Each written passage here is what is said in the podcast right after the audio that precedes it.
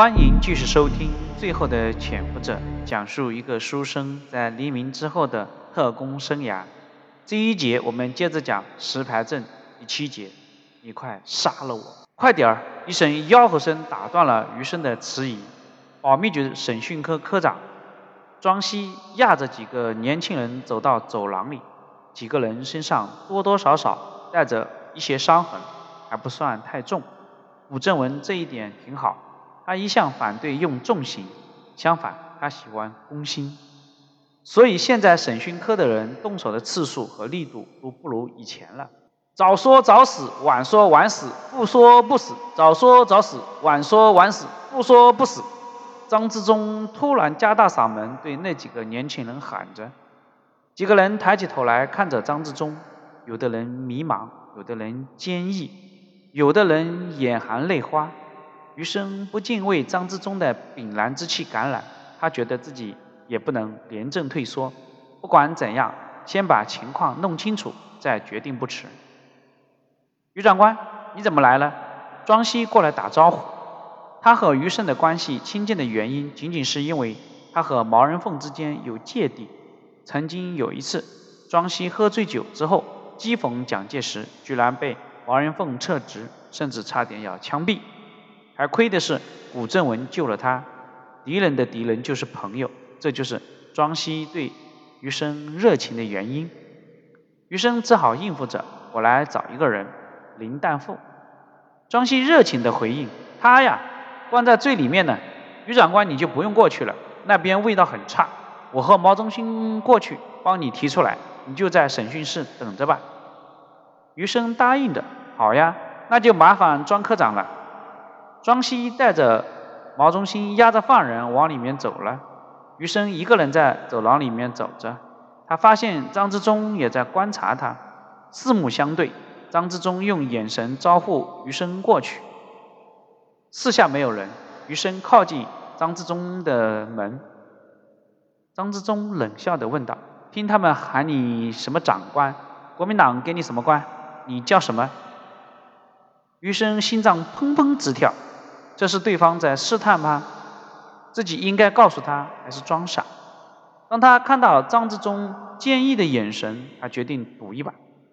于是他装着严厉的说道：“我是国民党国防部余生上校，怎么和你这个台湾共党头子对话，委屈你吗？”张之忠阴冷的笑了一下，他示意余生再靠近一些。余生把脸贴近。张之忠，近的两个人可以感觉到对方的呼吸。张志忠用只有他们两个才能听到的声音说道：“你是余生的话，就尽快枪毙我。”余生怔住了，他知道这是同志，这是同志让他放心，让他安全。他凝重的、轻轻的摇头，不答应，不答应。远处传来脚步声，张之忠突然把脑袋往前顶，大声的向门外喊着：“你有种，你杀了我，杀了我！”庄西和毛中心带着一个糟老头子过来，余生退了一步，指着张之忠，一语双关的说道：“你想死，没那么容易。”庄西过来对着庄之忠吼道：“张之忠，别逞能了，我们很快就把你们一网打尽。”你死不死已经不重要了。然后庄西回头把那个糟老头子交给余生，余长官，这是林旦富，你要提审现在就可以。你要是想带他走，还需要国防部的命令才行。余生带着林旦富来到审讯室，林旦富一副懒洋洋的样子，像是谁打扰了他睡觉一样，让他不高兴了。余生心里惦记着张之忠。问话就简洁了许多。林旦富，你做假钞的水平怎么样？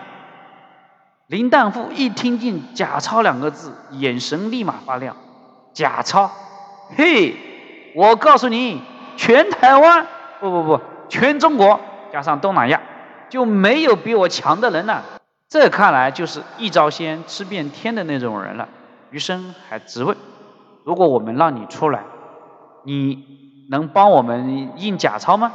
林旦富一巴掌我又不是傻子，我当然同意。说吧，想印什么？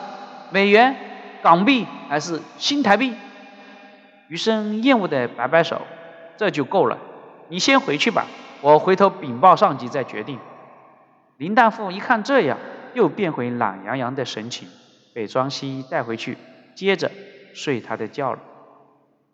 毛中心陪着余生往外走，走到大楼的门口，毛中心站住了。余长官，我不能送了，别人看见不好。余生明白。叶祥之和自己与毛人凤决裂，毛中心还是保密局的人，确实不太方便。他轻声想到：“明天晚上去我家。”毛中心想了想，然后点头示意可以。余生走出保密局的大门，往后看了看，好像又听到了那句：“你要是余生，就尽快枪毙我。”第二天，余生没有去石牌训练中心。他留在自己国防部的办公室里，啊，思考了一夜。如果自己想安全的话，就按照张之忠说的去，当然是最好的办法，是理智的办法。但是情感告诉自己，不能那么做。一个忠诚的战士不能轻易放弃。最后，他想采取对待陈林的办法，策反。这也是要冒险的。一旦真正策反成功，自己。岂不成了投名状？但是自己又怎能眼睁睁地看着战友和同志为自己而死？最好的是自己做假策反，张自忠假投诚，然后找机会将他以大陆工作委员会的名义派遣到大陆，名正言顺了。这样做的前提是自己需要和张自忠提前沟通，达成默契。怎样才能弄到张之忠的单独会面的机会呢？保密局里面，无论是监狱室还是审讯室，都不可能传递纸条之类的，那更是找死。最后，余生还是想到了办法，这当然需要叶祥之和蒋经国的配合。上班之后，余生去了叶祥之的办公室，看他走进来，叶祥之高兴地问道。怎么样，铁镜公主是否合你的意呀？余生点点头，嗯，人挺好，可我觉得自己配不上别人。叶祥之半生气的责怪他：“你别给我丢脸啊！一个大学生，上校军官，仪表堂堂，拿不下一个戏子，传出去丢国防部的脸，丢蒋主任的脸。”余生只好把话题转向工作，主任。我昨天去见了那个假钞专家林旦富，他答应帮咱做假钞，下一步怎么办？叶祥之看余生不再继续谈徐璐，以为他不好意思，也就不提了。他嘱咐余生，尽快到国防部办理手续，然后把人带到你的训练中心，我再让蒋主任下到手令，让联勤采购一批印制钞票的机器和模板。蒋主任想咱们自己印一些假人民币，由那些学员啊带到大陆去花，一方面解决了他们的经费问题，另一方面也能扰乱大陆的经济秩序。这真是一个绝妙的计划。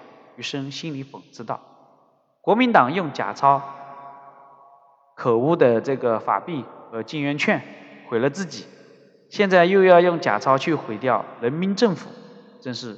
用心良苦。汇报完这些工作和私事，余生小心翼翼地向叶祥之讲出了他计划的第一步。好，这一节我们就讲到这里，谢谢你的收听。至于他的计划是什么呢？我们接着往下。